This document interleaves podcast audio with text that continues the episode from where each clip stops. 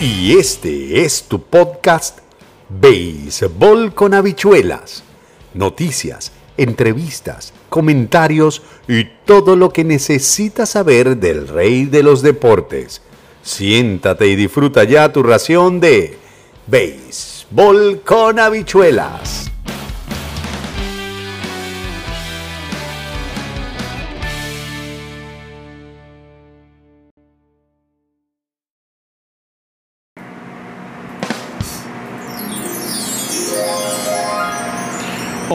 Hola mi gente, ¿cómo están? ¿Cómo les va? Y este es tu podcast, Béisbol con habichuelas. Espero que ustedes pues la estén pasando muy bien.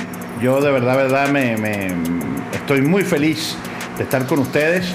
Y hoy vamos a hablar sobre varias cositas, varias, varios tópicos, no sin antes decirle que eh, el béisbol de grandes ligas está mejor que nunca. Esta, esta temporada, no sé si ustedes están de acuerdo conmigo, pero creo que estamos viendo una, una temporada bien sabrosa. Una temporada donde vale la pena ver juegos de pelota. Una temporada donde, por ejemplo, para Venezuela, Miguel Cabrera ha vuelto a ser un motivo de, de orgullo, un motivo de, de noticias casi a diario. El hombre bateando sobre 300, Luis Arraez teniendo una gran temporada. También José Altuve tirando honrones, ¿no? Y mm, sobre esto quiero hablar el día de hoy. Estaba leyendo que hay personas que, se, que critican a José Altuve porque José Altuve conecta honrones, ¿no? Y el periodista Efraín Ruiz Pantin tiene una eh, escribió que repitan conmigo, no es malo dar honrones. Es verdad, no es malo dar honrones. De hecho, los honrones es buenísimo en el béisbol porque es la técnica que con un solo swing matas a tu contrario. El problema es con cuánta gente en base da honrones y qué sacrificas tú para dar los honrones. Primero los honrones salen, no se buscan, ¿no?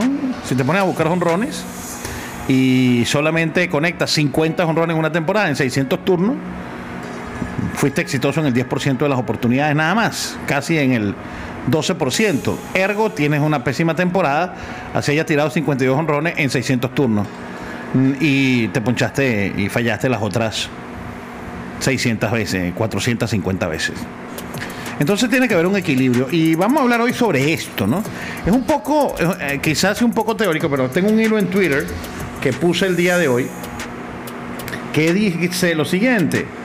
Decir que el averaje es un fetiche y que no mide muchas cosas es una media verdad, ¿no? Y al ser una media verdad es una mentira, porque una media verdad es una mentira, no es una verdad completa. Las verdades son o, son verdades o son completas, pero tú no puedes decir que una media verdad es verdad. No, no lo es. Una media verdad nunca va a ser verdad, jamás podrá ser una verdad. Entonces, y por ende, no es una verdad completa, además que le faltan argumentos probatorios y elementos para poder completar la tesis. Por lo general, las personas que suelen argumentar en este tipo de casos utilizan ejemplos extremos y tratan de desmeritar lo hecho por otros peloteros de poco poder para posicionar sus tesis, ¿no? Es decir, yo busco ejemplos contrarios, yuxtapuestos, unos con otros. Entonces, fíjate, aquí entonces yo estoy diciendo que batear 300 es un fetiche. No, batear 300 no es un fetiche. Porque ¿qué mide el averaje de bateo? El averaje, de bateo principalmente mide el contacto del bateador con la pelota, que la capacidad del de envasarse que tiene el pelotero cada vez que le da a la pelota, cada vez que le da a la pelota. El hit, el jonrón, el doble y el triple valen lo mismo para el averaje. Tú vas 10 veces al bate y conectas tres hits. Es decir, te envasaste tres veces con tus batazos de manera limpia. Eso es lo que mide el averaje. Punto. No mide más nada. Si te envasaste por infield hit, por doble, por triple, eso no importa. Lo importante es el infield hit. Claro, la gente habla de, Chi- de Chiro, no. Y Chiro solamente conectaba puros infield hits. Eh, bueno, también es no entender lo que es el juego de pelota, ¿no? Y decir que el, que el infield es malo. O decir que tú prefieres un boleto o un hit. Eso es no entender el juego de pelota en su, en su máxima en su máxima categoría. Eso es no entender el juego de béisbol eh, en su totalidad. Entonces, el averaje de bateo, ¿verdad? tiene esa, esa capacidad. Es decir, de manera limpia vas 10 veces al bate y te envasas 3. Hay que ser hay que ser muy obtuso para decir que es mejor poncharse que meter un sencillo o equiparar el boleto con el sencillo. Y aquí es donde viene el argumento principal y quiero que voy a tratar de ser lo más claro posible en mi explicación. Ojo, esto es una opinión, esto pues, está, está corroborado con datos y las opiniones son como las narices, todo el mundo tiene una y todas son diferentes, ¿no? Y en el béisbol y en un juego, y más en un juego tan complicado como el béisbol, nadie tiene la verdad absoluta. La, la única verdad absoluta es el resultado. El que gana juega mejor que el que pierde. Si tú ganas 5 a 3 o 8 a 5 o 3 a 2 o 1 a 0, tú ganaste el juego y ya. Ese es el fin supremo del juego, ganar. No importa lo que hagas para ganar, no importa... Lo que tú tienes que hacer es ganar el juego de pelota. Eso es lo único importante en el béisbol, más nada. Entonces, voy, voy con los argumentos, ¿no? En filosofía existe una cosa que se llama potencia y acto. Toda persona está en potencia, todo bateador, cuando consume, cuando entra, cuando ejerce su derecho al bate, está en potencia de conectar un jonrón. Ergo puede impulsarse a sí mismo. Es decir, utilizar la tesis de que tú no puedes impulsarte a ti mismo, eso es mentira. Sí puedes, estás en potencia de hacerlo. Ahora, que el acto sea otra cosa y que no siempre vas a conectar un jonrón, eso es otra cosa, pero teóricamente lo puedes hacer. Lo mismo sucede con el averaje y lo mismo sucede con el sencillo. Si nos vamos al sencillo, un boleto y un sencillo es lo mismo. Siempre tomas una base y vas a llegar a la primera. Ahora, lo que genera un sencillo, lo que genera un hit, puede ser mucho más valioso que lo que genera un boleto. ¿Por qué? Porque el boleto es boleto y punto. Das cuatro malas y ya. No pasa absolutamente nada. Bueno, a menos que haya un passball o un wall pitch en el cuarto picheo y haya gente en base y la gente se mueva. Pero en líneas generales eso no sucede. No estoy hablando de las excepciones ni de las causalidades. Estamos concentrándonos en el argumento eh, puro y duro del boleto de cuatro malas. Mientras que cuando hay un batazo de hit, siempre, absolutamente siempre, porque así es la naturaleza del juego, hay una potencialidad de que ocurra algo más. Un tiro malo del fildeador, al, al fildeador se le fue la pelota por debajo de las piernas, eh, en, el blooper, eh, el segunda base fue a fildear la bola y también el shortstop y el, y el center field, la bola cayó entre dos y el corredor siguió y llegó a segunda quieto porque nadie estaba cubriendo la segunda. Y eso sucede con mucha frecuencia y además puede ocurrir más de lo normal. Es decir, conectar un hit es siempre mejor que tener un boleto. Siempre va a ser mejor un hit que un boleto, en todo sentido. No hay ninguna, no hay ningún motivo para decir, no hay ningún argumento para decir que meter un hit es igual que un boleto. Es igual que un boleto en tanto y en cuanto tú tienes una base por bola. Y tú ganaste una base y te envasaste, que es el fin, el, uno de los objetivos del juego. No es el fin, el fin no es envasarte, el fin es anotar carreras. Pero para anotar carreras tienes que envasarte. Entonces, el fin supremo del juego, que es anotar carreras, tiene un objetivo, envasarse. Si no te envasas, no puedes anotar carreras. El otro objetivo es mover a los corredores más cerca del home para que ellos puedan alcanzar la meta que es pisar la goma. Entonces, batear 300 es consumir 10 turnos al bate y envasarte por tu batazo de manera limpia en tres ocasiones. Si es, extra, si es extra base, es lo mismo para este averaje. Por allí ya tenemos claro para qué sirve. Entonces, si tú te ponchas en 150 veces, en 600 turnos, dejas de producir en el 25% de los casos, porque hoy en día entonces la gente quiere sacrificar el averaje para buscar largos batazos de largometraje.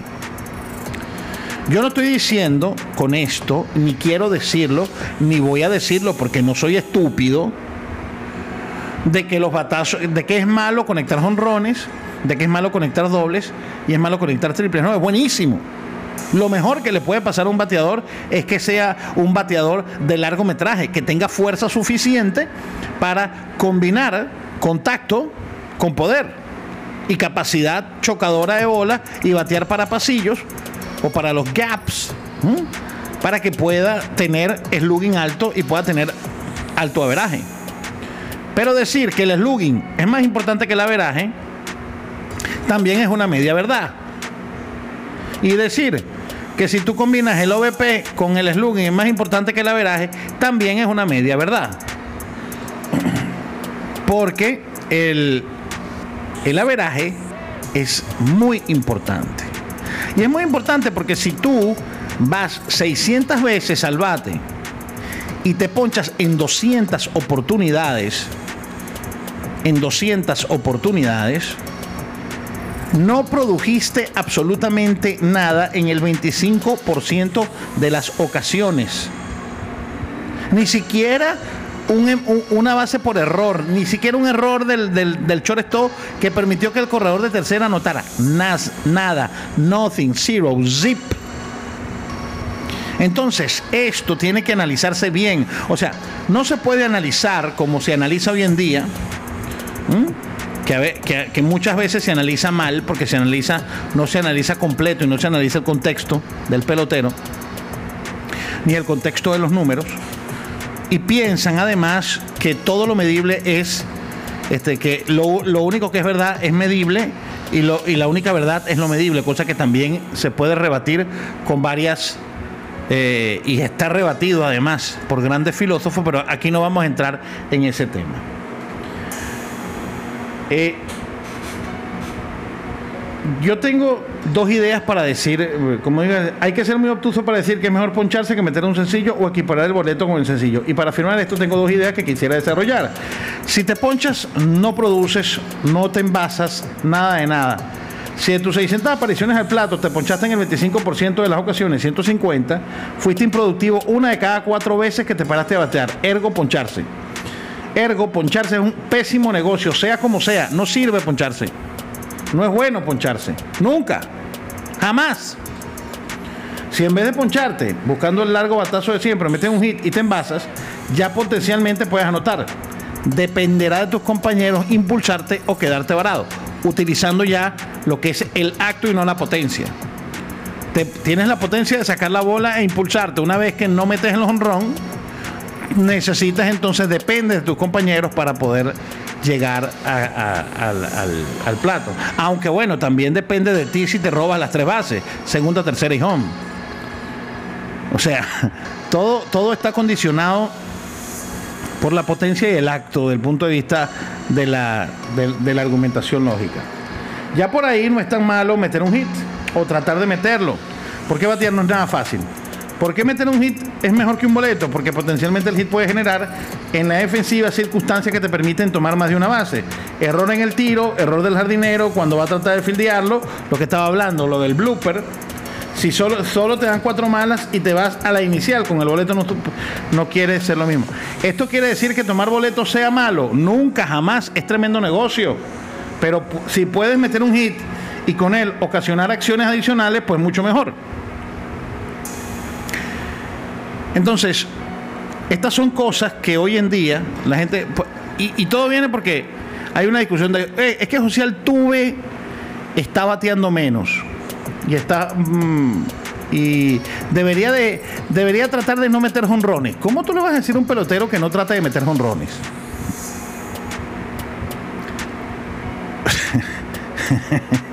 o sea, si nosotros hablamos de que José Altuve le da con, fuerza la bola y no mete honrones, pero José Altuve batea. Batea dobles, batea honrones. Que se está ponchando mucho más que antes, puede ser. Que su. Él siempre ha sido. Él siempre ha sido eh, ponchón. Eh, o sea, tampoco es que ha sido muy ponchón, pero siempre ha tenido más, más ponches que boletos. En la temporada que fue, por ejemplo, Champion Bate con 3.46 en, el, en 2017 Tuvo 58 bases por bolas y 84 ponches. Tuvo cuatro temporadas seguidas de 200 o más hits, que fueron temporadas que tuvieron buenos OPS, tuvieron buenos OVP, tiró en ese año 47 dobles, 40 dobles, 42 dobles, 39 dobles. Y cuando terminó con 348, en su año de MVP en 2017, 204 hits, 39 dobles, 24 honrones, 3.46 de promedio, 57 y un OPS ajustado de 160, que quiere decir que estuvo 60% por encima del promedio de la liga. Esto quiere decir que José Altuve está produciendo. Esto quiere decir que José Altuve no es un mal bateador. Lo que pasa es que la gente, lo que yo sí critico es que sacrifiques, sacrifiques contacto y sacrifiques averaje para tratar de buscar más largo alcance, porque al final terminas, de terminas perjudicándote tú y terminas perjudicando a tu equipo. Porque al final, al final lo que importa es que ganemos el juego y que muevas a los corredores. Ahora, también en el equipo que tú estás. Por ejemplo, voy a poner un, caso muy extremo para poder hacer un ejemplo más, más, más, más, más práctico aquí. El caso de Kali Yashoka y de Asaya Kinner Falefa con los Yankees.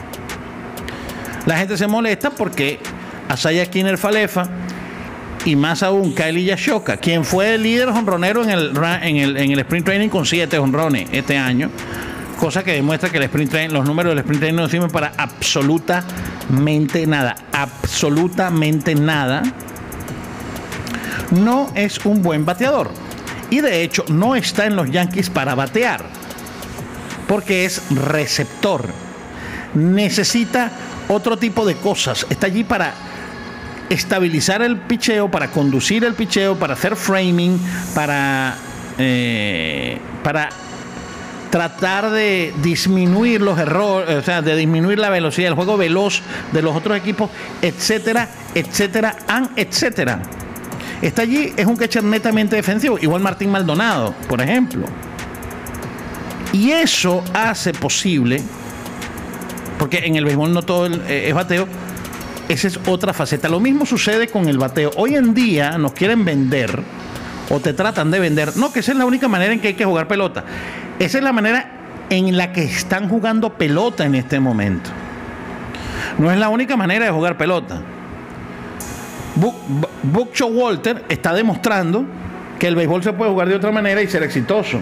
Porque ¿quién va a decir hoy en día que Bucho Walter no lo está haciendo bien? ¿Mm?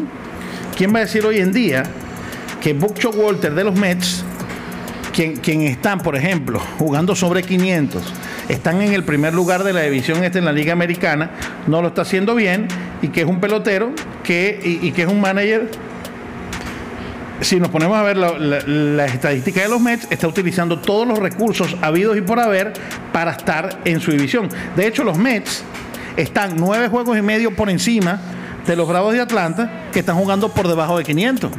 Ellos están jugando 660, tienen 33 y 17.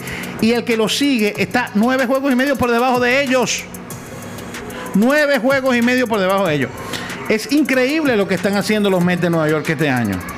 ¿Y por qué? Bueno, porque no todo el tiempo tú puedes estar combinando poder con velocidad, eh, poder con, con averaje, porque al final, y siempre pongo aquí el caso de Rod Caru.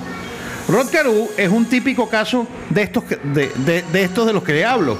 Aunque no era un bateador de, de poder, su alto promedio siempre estuvo ligado a un alto OVP. Buscamos la temporada de 1974, que es emblemática. Conectó 218 hits de los cuales 38 fueron extra bases. Oiga bien, 38 fueron extra bases nada más. Fueron 35 dobles, 5 triples y 3 honrones. 3 cuadrangulares nada más.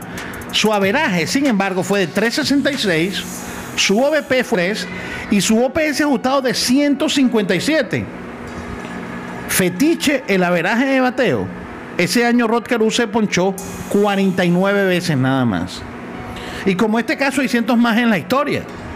Eh, el de la temporada de Tony Wynn de, 1994 es otro, por ejemplo. De hecho, Wynn se retiró del béisbol con una línea de 338 de por vida, 388 de OVP, 459 de Lugin y un, y un OPS ajustado de 132. Durante 20 temporadas se ponchó 434 veces y recibió 790 bases por bolas. Entonces, ¿es malo tratar de reducir los ponches? Si eso te va a ayudar a conectar más hits, ergo, a ser un mejor bateador y producir más, no es malo reducir los ponches. Lo que es malo es tratar de pararse allí todo el tiempo a meter jonrones y pensar de que porque un bateador tiene 100 bases por bolas es un buen jugador a pesar de que batea 220. No, no es un buen jugador. Es un jugador que se envasa porque sabe coger base por bola. Porque también hay que ver los pitchers que tiene por delante. Entonces, si tú tomas, si tú agarras un inning para anotar carrera con bases por bolas, necesitas cuatro bases por bola. Cuatro. Claro, con un honrón anotas una carrera. Con dos honrones anotas dos carreras. Pero con dos hits puedes anotar una carrera. Con un hit, con dos hits y un boleto puedes anotar una carrera.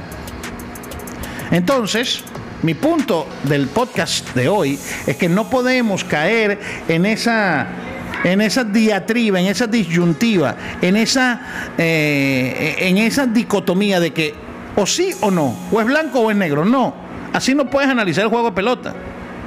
Tampoco puedes decir de que José Altuve tiene que, eh, o sea, tener el tupe de decir que un pelotero de la calidad de José Altuve, que entonces que tú le, digas que no tiene que buscar honrones. Si, si José Altuve es exitoso buscando honrones, y así quiere que, eh, y Houston quiere que él juegue así, pues tenemos que dejarlo así.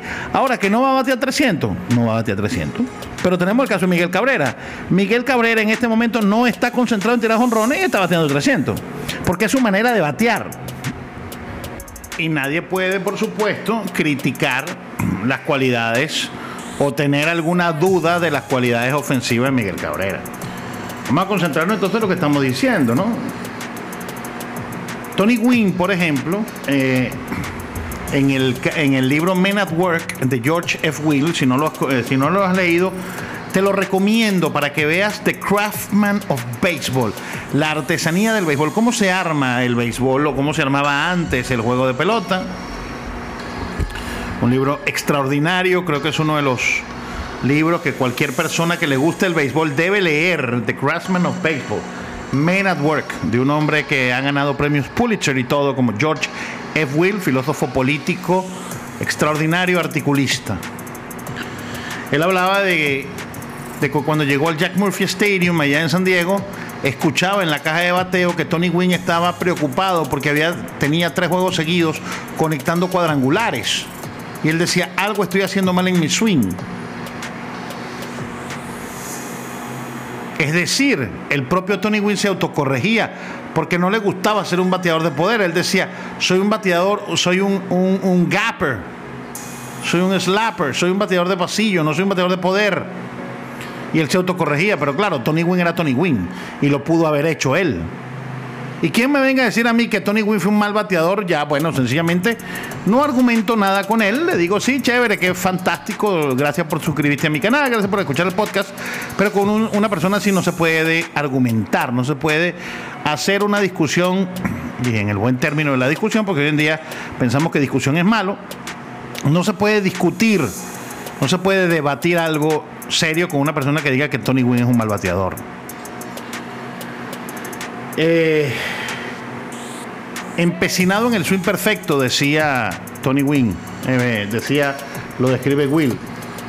Entonces, si batear, si batear 300, dije, dije esto eh, a manera de. A manera de sarcasmo. Dicho esto, tenemos a dos grandes fetichistas en el béisbol que se dedicaron a producir mucho para sus equipos y a envasarse más que muchos que hoy en día son alabados porque se ponchan 170 veces y conectan 40 honrones nada más, pero dejan de ayudar al equipo en más del 50% de las ocasiones que se paran a batear. Meter honrones no es bueno, es buenísimo, es buenísimo pero salir a batear todo el tiempo, a tratar de sacar una bola, cuando tu porcentaje de éxito será a lo sumo unas 45 o 50 veces en el año y en el resto fallarás más de 500 veces, es mala apuesta. Es más, si conectas 40 dobles y 40 honrones y consumes 600 turnos y te ponchas 150 veces, ¿en cuántas ocasiones ayudaste al equipo con tu batazo? Claro, entonces vienen los boletos. Pero esto no compensa A mí me gusta el equilibrio. Peloteros capaces de hitear, sacar bolas, tomar boletos y anotar. Pero esta es la excepción, no la regla. ¿Qué pasaría si en vez de esos 150 ponches se reducen a 100 y se conectan 50 hits? Y allí es cuando muchos se equivocan al pretender normalizar lo extraordinario. No todo el mundo es Ted Williams. De hecho, saldrán muy pocos así en la pelota, como Ted Williams, por supuesto. Pero decir que un bateador de 300 es un cagajón, y créeme que lo he escuchado a periodistas, que lo diga un fanático, he escuchado a periodistas decir eso, es una visión simplista del juego y una mentira. Porque una media verdad sigue siendo eso, una mentira. Te voy a pedir antes de continuar con el podcast que me sigas en las redes sociales. Twitter, en Twitter donde escribo más de béisbol que de otra cosa es el Villasmil024, también es en Instagram y también en YouTube. También tenemos Quieto en Primera, la fiebre del béisbol, que es el canal madre o padre de este podcast béisbol con habichuelas. No todo el tiempo puede salir a a sacar la bola. Y de hecho, entonces, vamos a analizar a los Mets de Nueva York en su contexto. Aprovechando que hace 10 años, tal día como hoy, en 2012, Johan Santana tiró el primer no run en la historia del equipo de los Mets, el único que se ha lanzado hasta ahora. Después hablaremos de eso en un podcast siguiente. Quisiera entrevistar a, Johan para ver si hablamos de eso en un podcast siguiente. Pero vamos a analizar a los Mets en este momento. Un equipo que ya le dijimos, ya les dijimos en este momento que está con 33 y 17 con 33 y 17, eh, con un equipo dirigido por Boxo Walter, con un presidente como Sandy Alderson, que no es nada moderno, no es nada súper, súper sabermétrico, más bien es, está en donde yo creo que hay que estar, en el punto justo. En ese medio entre la total ortodoxia, y la total este, paranoia. ¿Qué es la, analítica? La, la analítica es información. La analítica es tener información. Y la información te permite reducir la incertidumbre. Cuando tú tienes más información, tú puedes tomar mejores decisiones.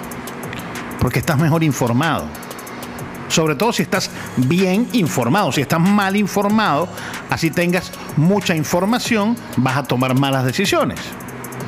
Aquí estamos hablando de buenas decisiones porque la analítica es buena. Por supuesto, hay estadísticas de avanzadas que no sirven, a mi, a mi modo de ver, sirven para muy pocas cosas. Mm, sirven para muy pocas cosas en el juego diario. A lo mejor en el largo plazo sirven, pero no en el juego diario no en el juego diario. Vamos con los Mets. Los Mets tienen solamente un bateador con más de 10 cuadrangulares y es el oso Pete Alonso con 13 cuadrangulares en este momento. Los Mets de Nueva York, el segundo mejor jonronero del equipo en este momento es Francisco Lindor, el mago Lindor. Es el segundo mejor eh, bateador del equipo. En este momento con 8 cuadrangulares. El de la pica tiene dos, Eduardo Escobar, Marcaña o Marcana, como es NH debería ser Caña, tiene cuatro. Brandon Nemo tiene tres, Starling Marte tiene cinco, G.R. Davis tiene uno entre los titulares. Thomas Nido, el catcher, no tiene ninguno. Y después vemos eh, Nick Plummer con dos cuadrangulares y Dominic Smith, Luis, eh, perdón, Luis Guillorme, James McCann, Robinson Cano que dejó el equipo y, y Patrick Maseika todos con sendos cuadrangulares. Y el equipo de los Mets está ganando juegos de pelota. ¿Por qué está ganando juegos de pelota? Bueno, porque el equipo de los Mets tiene una capacidad de envasarse grande, una capacidad de, aporrear, de poner la bola en juego, de hacer contacto mucho mejor y tiene, por supuesto, el picheo que tiene es increíble se le ha ido, se le, ha lesionado, por ejemplo, se les lesionó de Grom que no ha podido pichar, se les lesionó, eh, se les lesionó Max Scherzer que no ha podido pichar, se les lesionó Taylor McGill Scherzer y Megill, que comenzaron el juego, está en la liga incapacitado, en la lista de, lesionados.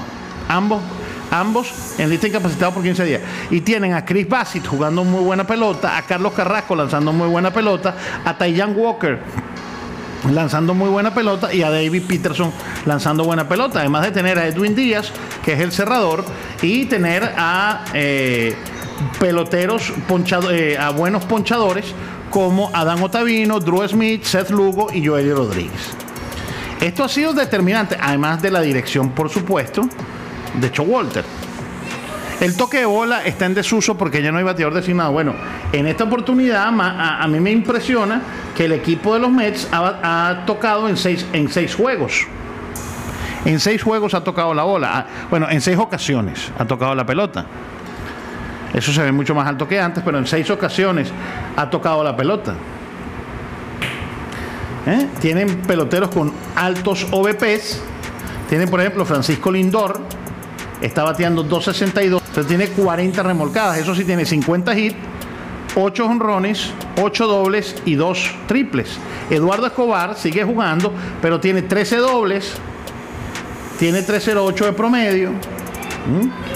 Y Marcaña también lo vemos con un OVP 362, un OPS 747 tienen y vemos peloteros que están haciendo el trabajo, están jugando pequeña pelota. Es que es imposible tener nueve Beirut en un equipo. Y por supuesto sería muy tonto decir que Miguel Cabrera fue un mal bateador, porque él se empeña en este momento en no sacar la pelota del cuadro, en no sacar la bola, sino en hacer contacto, en ayudar a sus compañeros.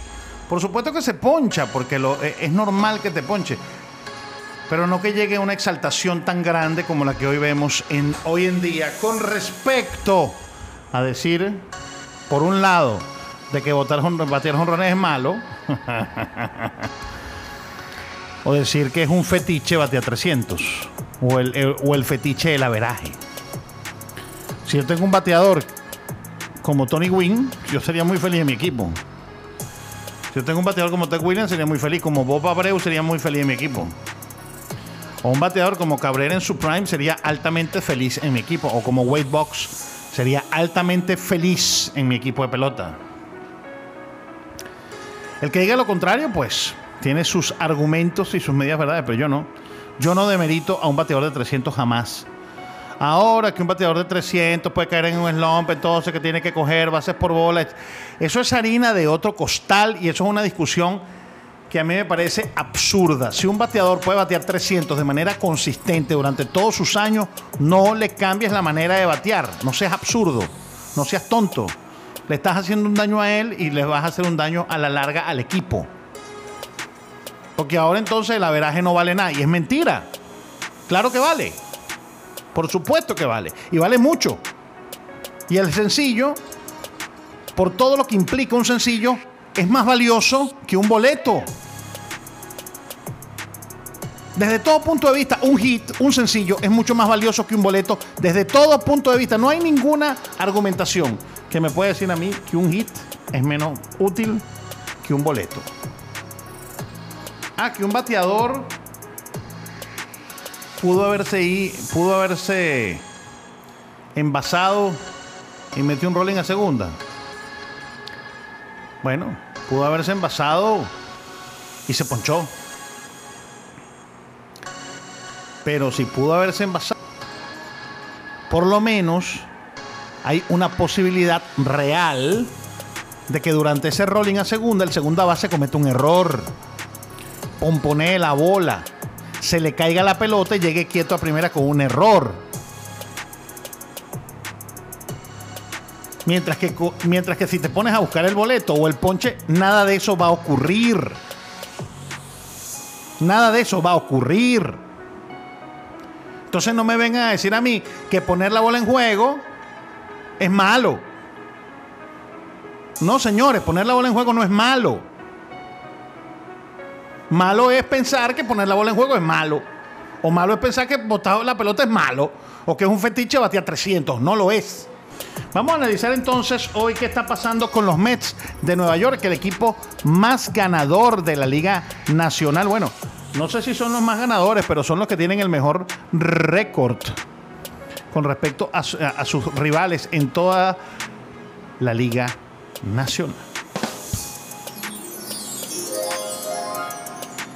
Y este es tu podcast Béisbol con habichuelas. Sí, señor.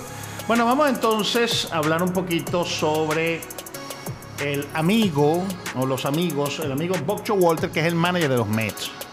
¿Qué está pasando ahora con Bocho Walter? El señor de 66 años de edad tiene un equipo donde Eric Chávez es el coach de, de bateo donde Jeremy Hefner es el coa de picheo, donde vemos a Glenn Sherlock como coach de banca.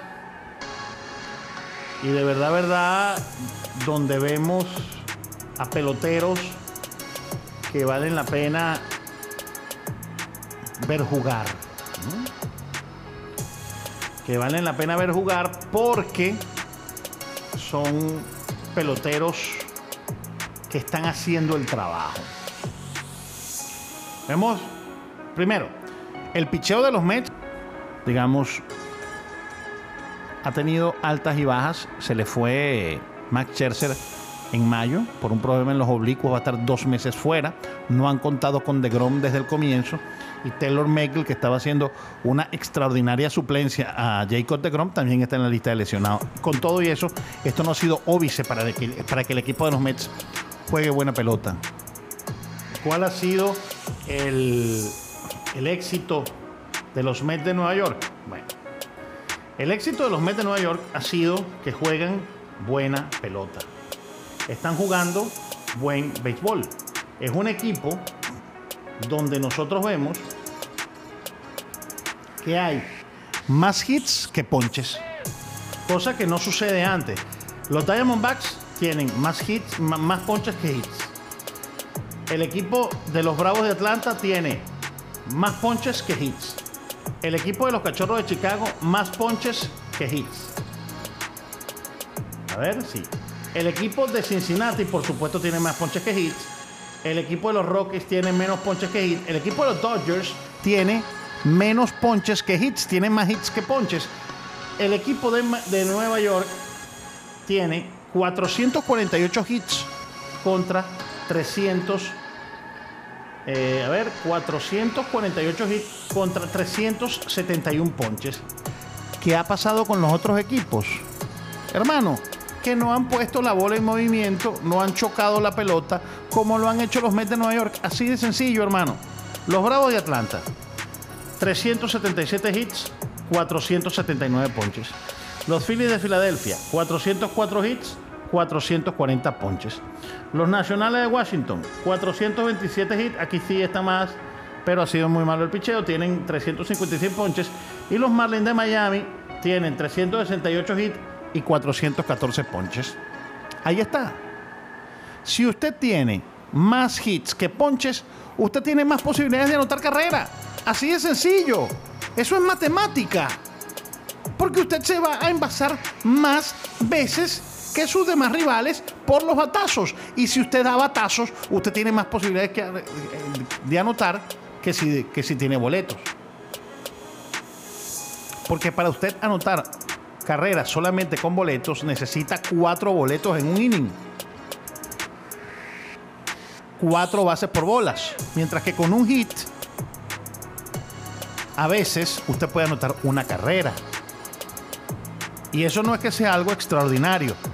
Hit, robo de base, error del segunda base, fly de sacrificio.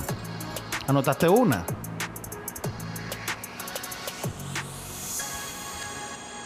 Hit y error. El hombre llegó a tercera. Hit por el right field. Viene el right field, se le va la pelota. Llegó, el hombre llegó a tercera. Hit y error. Hombre en tercera sin out. Fly de sacrificio, anotaste una. Con un boleto no puedes hacer eso. Estoy hablando de una situación normal, común y corriente. Hit a terreno corto del center field. Blooper picó entre dos. El segundo y el shortstop abandonaron la almohadilla. El hombre se metió hasta la segunda. Hombre en segunda. Otro hit, anotaste carrera.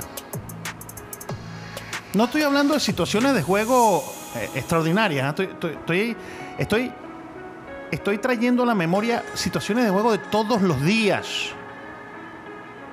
Porque las tesis están incompletas. Aquellas tesis. No es que estén equivocadas, están completas, pero no son verdades absolutas. Son medias verdades. Y una media verdad no es una verdad completa. Es una mentira. Lo cierto del caso es que si vemos los Dodgers han conectado 411 hits y se han ponchado 386 veces. Los Mets de Nueva York han anotado, han, han conectado 448 hits y se han ponchado 371 veces. ¿Mm? ¿Qué pasa entonces aquí? Bueno, ahí tenemos qué está pasando con los Mets de Nueva York. Por eso es que los Mets son los Mets. Ahora, si nosotros nos vamos a la liga. Vamos a, vamos a, vamos a ver la Liga Americana. Vamos a ver la Liga Americana y cómo están los standings. Eh, tenemos a los Yankees con 33 y 15, a 5 juegos, 5 eh, juegos escapados por encima de Tampa Bay. Tenemos a los Astros 4 juegos por encima de Los Ángeles y tenemos a los Minnesota Twins 5 juegos o 4 juegos y medio por encima de Chicago al momento de estar grabando el podcast. Los Yankees de Nueva York. Claro, tienen más, más ponchas que hits. OVP 314 y tienen mucha fuerza. Tienen muchísimo, muchísimo poder. De hecho, tienen 67 honrones y son junto con los, los dos equipos que y son uno de los cuatro equipos que tienen más carreras remolcadas. Pero si nosotros nos ponemos a ver, por ejemplo, a ver, a los mellizos de Minnesota, que están en el primer lugar, tienen más hits que ponches, 408 contra 403. Son 5 menos, son 5 más, sí, pero son menos hits que ponches. Los Astros de Houston, tenemos a los Astros de Houston con un margen muy pequeño, 368 hits contra 372 ponches. ¿Ok? Y claro, por supuesto que hay otros equipos que van a decir, bueno, pero los Medias Rojas de Boston tienen 442 y 386 ponches. Van a poner ese ejemplo para eh, decirme a mí, yo no estoy diciendo que eso sea así. Pero entonces, los, pero los Medias de Boston tienen un pésimo picheo que se les ha caído completamente. Entonces, si no tienes picheo, no importa lo que batees. Si el fildeo y el picheo no funciona, el bateo sirve de poco. ¿Ok? Los Ángeles de Los Ángeles, que están allí lidiando, están en el segundo lugar, 412 contra 451. Entonces, nos ponemos a ver que el éxito no está en o en decir o en demeritar una cosa con la otra. Yo creo que hoy en día necesitas poder, el béisbol moderno es así, el béisbol moderno es poder, es buscar eh, extra bases, buscar altos OVP y buscar el lunes. Ahora, no demerites a un pelotero que batee 300, porque batear 300 siempre va a ser una cosa buena en el béisbol, sobre todo si eres un bateador 300 consistente. ¿Por qué? Porque un tipo que batea 300 es un tipo que sabe batear, que sabe hacer contacto y que pone la pelota en juego. No se puede menospreciar a un pelotero que pone la pelota en juego. Porque cuando un pelotero pone la pelota en juego, algo va a suceder. Ahí está el Babip. También el Babip eh, es, otro, es otro buen indicativo. Pero cuando un pelotero choca la pelota, algo va a suceder. Siempre va a suceder algo. Puede suceder algo. No va a suceder, pero puede suceder. Entonces no menosprecies y no digas que poncharse es bueno y que meter jonrones es malo. No, poncharse es malo. Es lo peor que pueda pasar. El ponche es lo peor que hay para el bateador y lo mejor que hay para el pitcher. Porque contra el ponche no hay defensa. Ningún tipo de defensa. No puede defenderte contra el ponche. Por eso los pitchers ponchadores eh, ganan tanto dinero.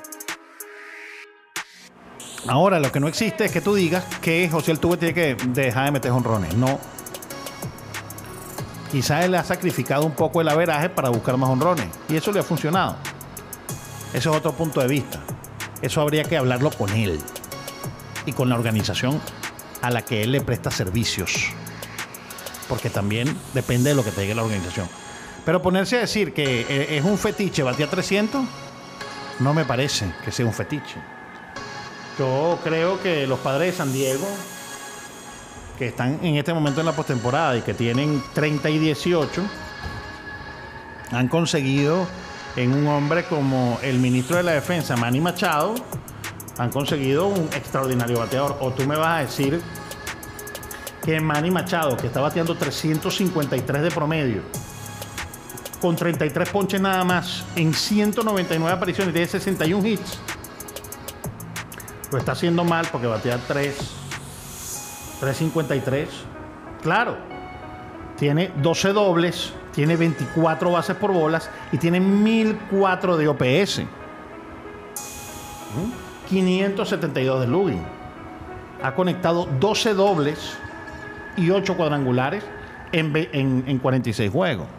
Entonces, es malo que bate de 375. ¿Qué pasa si esos, si de esos 173 veces al bate, en cambio de tener 61, 61 hits, hubiera tenido 66 ponches, 30 ponches menos?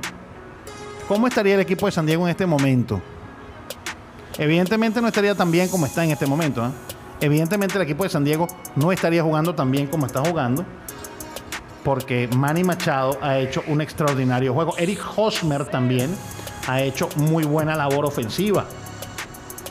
Nadie puede negar que los 312 puntos de Eric Hosmer son buenos. De hecho, los dos mejores remolcadores del equipo son los dos mejores bateadores del equipo. Y si nosotros nos vamos también aquí a lo que ha sido los Dodgers de Los Ángeles, que hay que, hay que analizar los que, van en, los que van en el primer lugar, tenemos, por ejemplo, Freddy Freeman bateando 300. Él siempre le ha gustado batear 300, 304 de promedio.